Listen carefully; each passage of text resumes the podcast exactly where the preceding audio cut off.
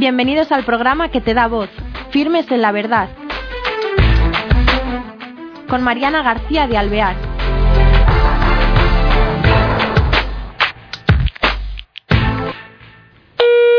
Hola queridos oyentes, bienvenidos a este nuevo programa de Firmes en la Verdad. Tenemos hoy la suerte de tener a nuestros invitados con nosotros.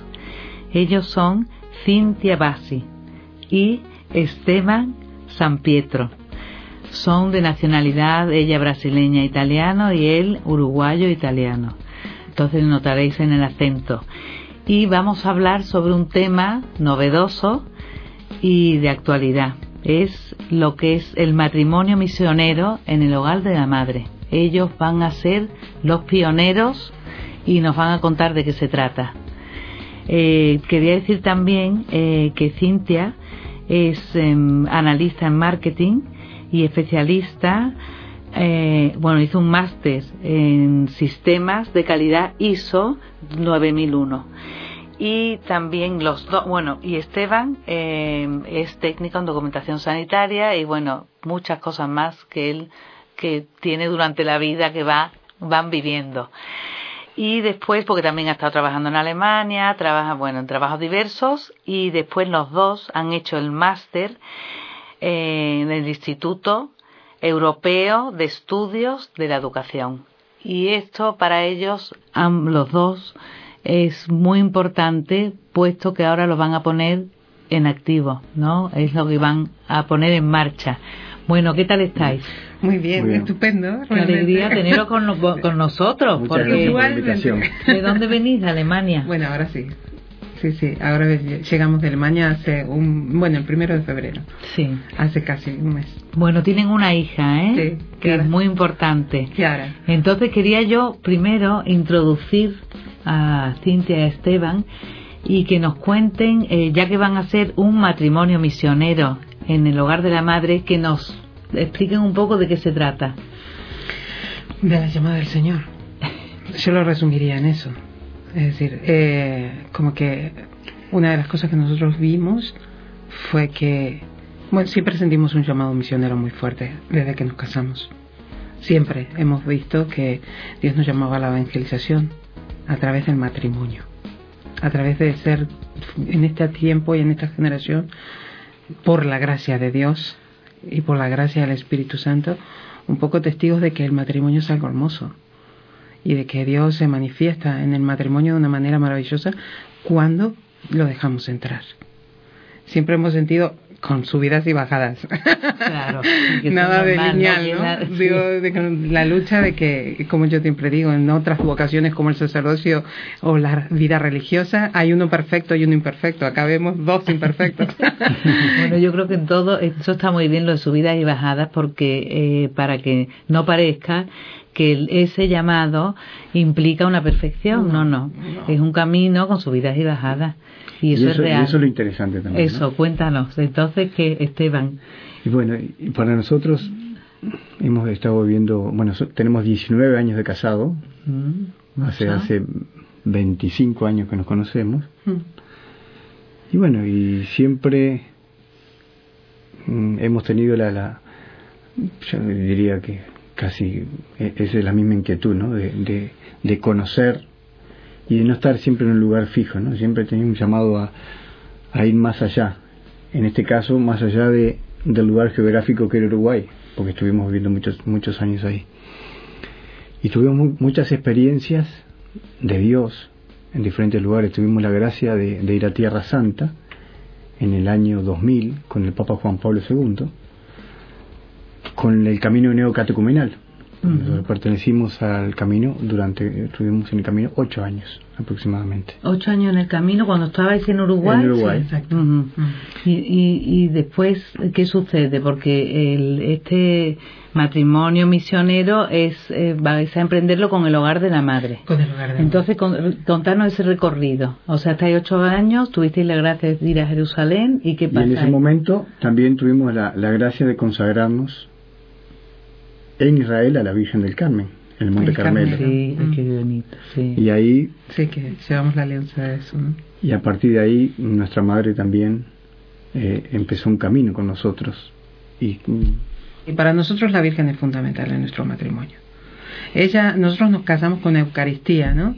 Nos casamos por dispensa eclesial. Yo no era católica y él sí, ¿no? Entonces yo empecé un camino de formación en el camino neocatecumenal que lleva unos pasos. Y bueno, cuando recibo el bautismo el primero de enero del 2001, eh, ya recibo todos los sacramentos. ¿Dónde te bautizan? ¿En Uruguay? En Uruguay, ¿sí?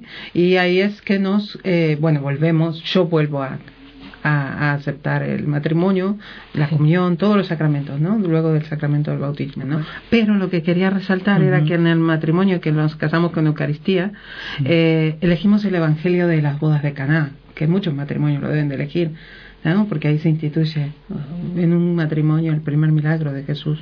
Y siempre pidiéndole a la Virgen que cuando nos faltara el vino, le avisara a Jesús. A mí me encanta siempre una cosa que es si María te mira, Jesús te mira, porque Jesús mira a los que mira a su mamá. Entonces hay que ser astutos, ¿no? Y decirle, María, mírame. Mírame porque soy, soy defectuoso, es decir, nosotros de perfecto, nada. Nosotros sumamente, digo, con nuestras batallas y con nuestra... pero confiados en que María nos mira. Y mira nuestro matrimonio, que no es nuestro, porque se lo dimos a ella porque si fuera nuestro lo hubiéramos roto. Bueno, las cosas como son. Uno no tiene esa capacidad de sostener. En gracia, porque se puede vivir dos juntos y no vivir juntos. Mm. Yo lo he visto muchísimo en este tiempo, con mucha tristeza. Matrimonios que hacen todo lo posible para encontrarse lo menos posible, para cruzarse lo menos posible. Y lo más hermoso que tiene Dios cuando, cuando pones el matrimonio en las manos de María, en las manos del Señor, es que es un complemento maravilloso y que te mm. hace crecer como persona. Es decir, es quien te santifica, porque es quien te conoce mejor. Entonces, esto de ser matrimonio misionero para nosotros como que en realidad siempre hemos experimentado que estaba dentro nuestro.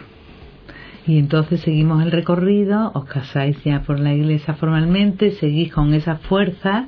Sí. Yo pondría ahora directamente cuando salimos de Uruguay y fuimos a primeramente a Barcelona, ¿no? A Terraza, donde estaba mi hermano. Ah. En ese momento eh, Cintia estaba embarazada de Joaquín y bueno, llegamos a Terraza y bueno, por, por cosas de la vida eh, Joaquín no llegó a, término y perdimos a Joaquín y tuvimos la bendición de bueno de hacer su, su velatorio ahí en, en Terraza y el Señor en ese momento nos dio una gracia especial para ese momento de sufrimiento, ¿no? Claro, porque era el primer hijo, ¿no? El, segundo. Habíamos perdido ya a Juan Mateo en Uruguay. Fíjate, o sea que lleváis dos hijos perdidos. En el cielo. Tenemos dos ayudas extras. sí. sí, eh, estamos en una parroquia, que no me acuerdo, el, el padre Tony. Tony, Tony, sí y creo que fueron los 150 años de aniversario de Santa Bernardita en la aparición de Lourdes. fue 150, 155, no, no recuerdo, en 2008, 2007. Y nos invitó, luego de haber escuchado nuestro testimonio, que él nos veía la entereza, pero la entereza no era nuestra, la entereza era que Dios nos estaba sosteniendo con su, con su amor y con su gracia para ayudarnos a sobrellevar el sufrimiento, y a él le impactó mucho eso. Para él fue un testimonio y nos invitó a ir a Lourdes, a Francia. Y en ese momento, digo, Cintia eh, se bañó en la piscina de Lourdes, le pedimos la sanación de ella. Y bueno, y como siempre, María intercede, el mm. Señor Jesús hizo un milagro, ¿no? Cuatro años después que nació Kiara en Alemania. Fíjate, claro que fue un milagro porque, porque todos los perdía, porque tenía un problema ella. Tenía, se curó, qué maravilla. se curó por completo con exámenes y todo, ¿no? Bueno, entonces eso sería eh, una vivencia tremenda el de decir, bueno, de la, Virgen y el que la niña llegara a término y que realmente, bueno, que está con nosotros corriendo. O sea que estuvimos de 2008 hasta el 2010 estuvimos en Valencia en Gandía. Siempre orábamos para donde Dios nos quería llevar. Exactamente. Jamás nos movimos sin hacer profundo discernimiento y oración. De Gandía vamos a Alemania en el año 2010. allí por algo? Bueno, eh, vamos a decir desde el punto de vista humano. ¿Eso sigue siendo neocatecumenales? No, no? nosotros tuvimos una gran experiencia, no solamente en neocatecumenado, sino también en la renovación carismática. Por años. Eso fue en Uruguay antes de en venir Uruguay y en Buenos Aires. Sí. O sea, éramos servidores en unas comunidades de convivencia también en Buenos Aires, que es hermosísimo, es un proceso también de un poco con San Juan de la Cruz, Santa Teresa de Ávila, Santa Teresita, esa espiritualidad Mm. que se crece mucho en el, en el Carismático, en- sí, sí. carismático. Y bueno, lo que quería resaltar un poco para, para no ir tan extenderme tanto, es que al llegar a Alemania, a pesar de haber vivido todo esto, como uno puede caer, como dice San Pablo, eh, el que esté de pie que tenga cuidado, ¿no? Basta estar de pie para caer. Eh, que nos caímos en un activismo. Y empezamos, yo empecé a trabajar después de que Kiara nació y todo. Tuve tres años con Kiara cuidándola por la gracia de Dios. Mm, Bueno, y después empecé a trabajar como profesora de español y empezamos a vivir una vorágine. ¿Ya? También por la lucha del idioma, que fue muy difícil. Claro, tendréis que estudiar el Sí, idioma. eso fue al principio.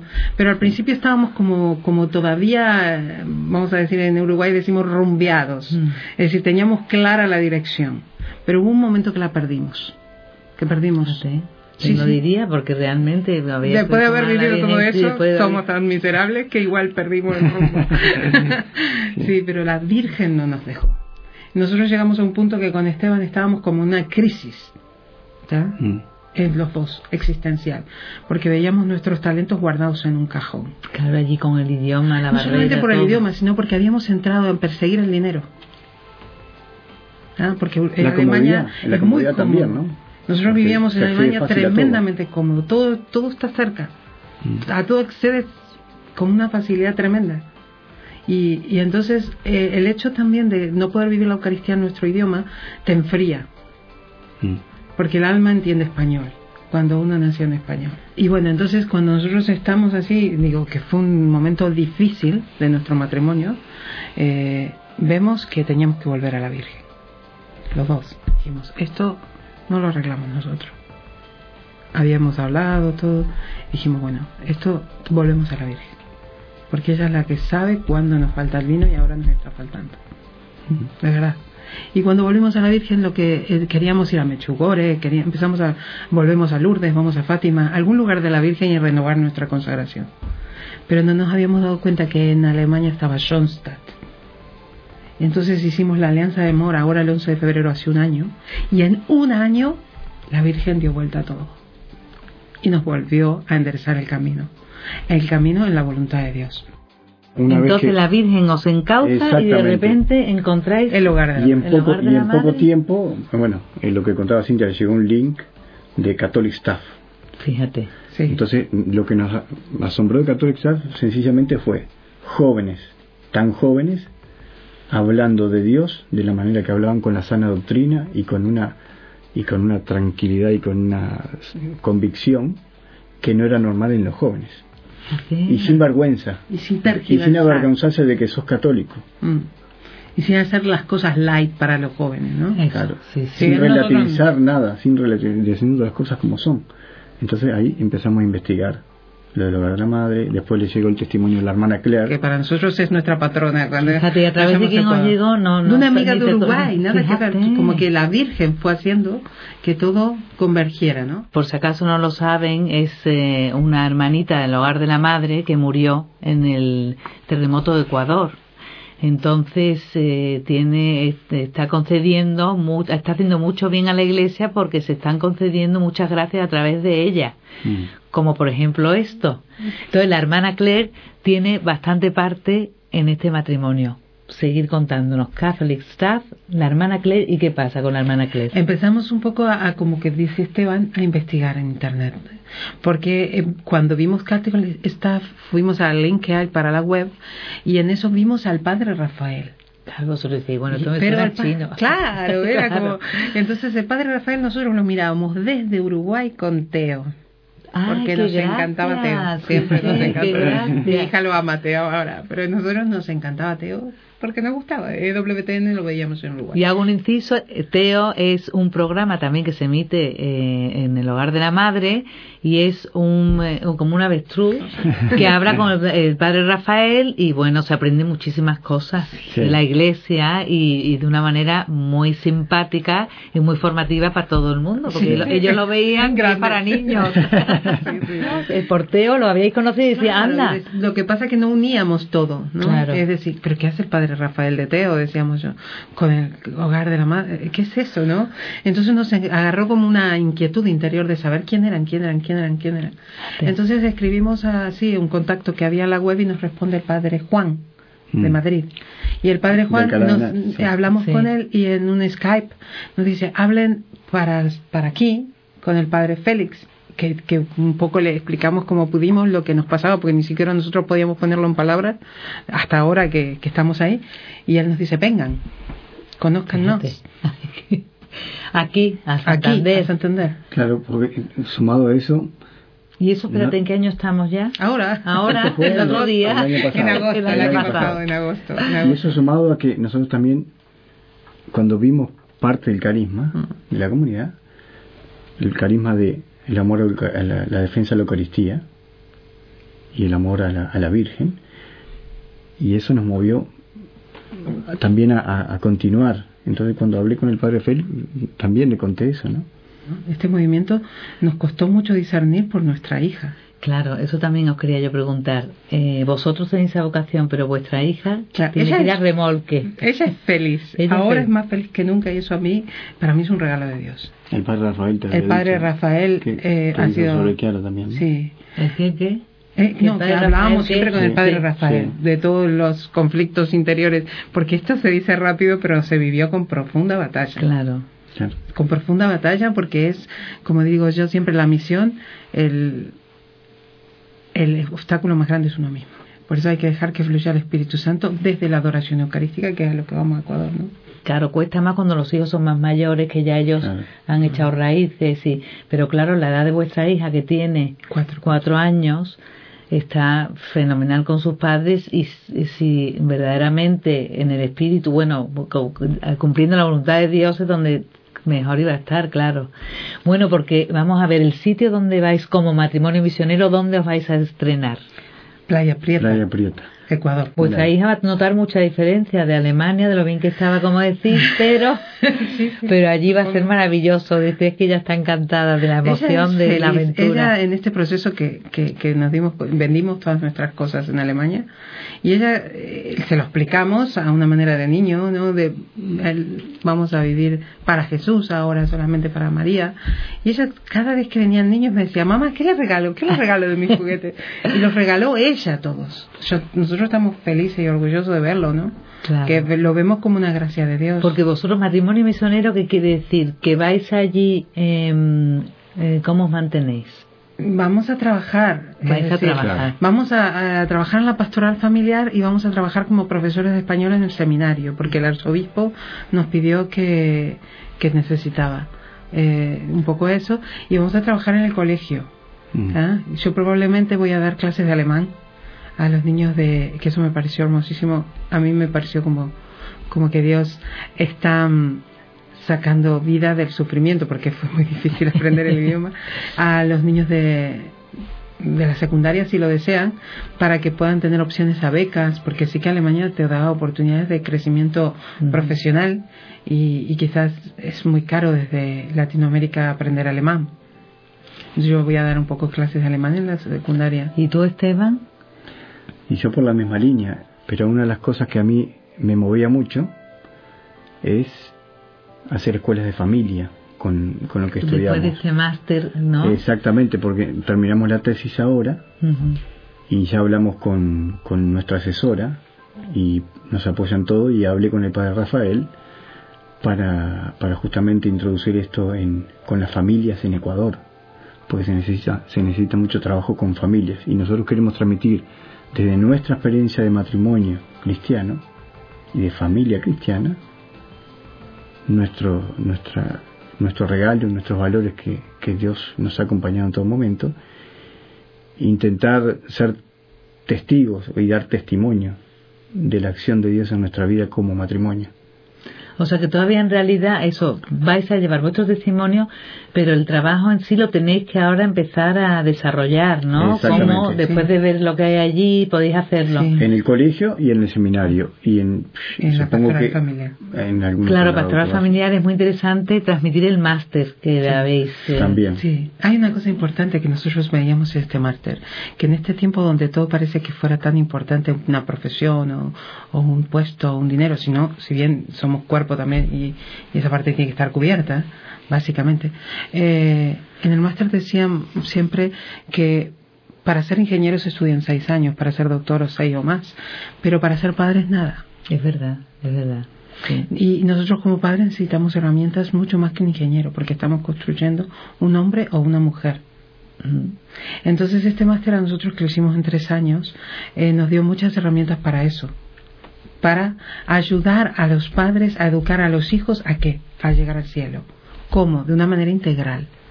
Hmm. Es decir, tanto física, espiritual como intelectualmente. En todas las áreas. Y sin duda la volitiva la más importante. Y ayuda también a los matrimonios, este máster, sin duda sí. Bueno, eso te iba a decir también que me encantó antes que hablaste un poco del matrimonio, lo que es el matrimonio hablado de ese, de con esa forma, esa alegría, ese convencimiento. Es maravilloso tener vuestro testimonio, claro, se nos acaba el tiempo, pero mm, se me ha hecho muy corto y qué, qué interesante vuestra misión en Ecuador, que sois los primeros del hogar de la madre. Mm. Qué suerte haberos tenido y esperamos que cuando vengáis por España ya nos podéis contar, nos podáis contar en otro programa la evolución de todo este eh, comienzo a ser misioneros, matrimonio misionero del hogar de la madre. Enhorabuena. Un regalo, ¿eh? un regalo de ella. Es recibir un regalo. Qué bien, qué bien. Un regalo que, esperemos que podamos estar a la altura, ¿no? inmerecido, inmerecido. Sí, porque está, ayuda el enchufe de la Virgen. De la Virgen vamos, a ver si yo no soy un obstáculo para eso. Espero que no. Y la hermana Claire que ayuda ahí. Y yo confío mucho en su... Oramos mucho. Qué bien. Pues muchísimas gracias por estar con nosotros. ¿eh? Os espero cuando volváis a España. ¿eh? Bueno, queridos oyentes, eh, os dejo este testimonio maravilloso de este matrimonio. Y bueno, eh, nada más decir que qué bonito antes cuando dijeron lo de María, mírame, que nos dejemos mirar por la Virgen y guiar y guiarnos por su mirada y eh, aprender de ellos a ponernos en manos de la voluntad del Señor. Hasta el próximo programa.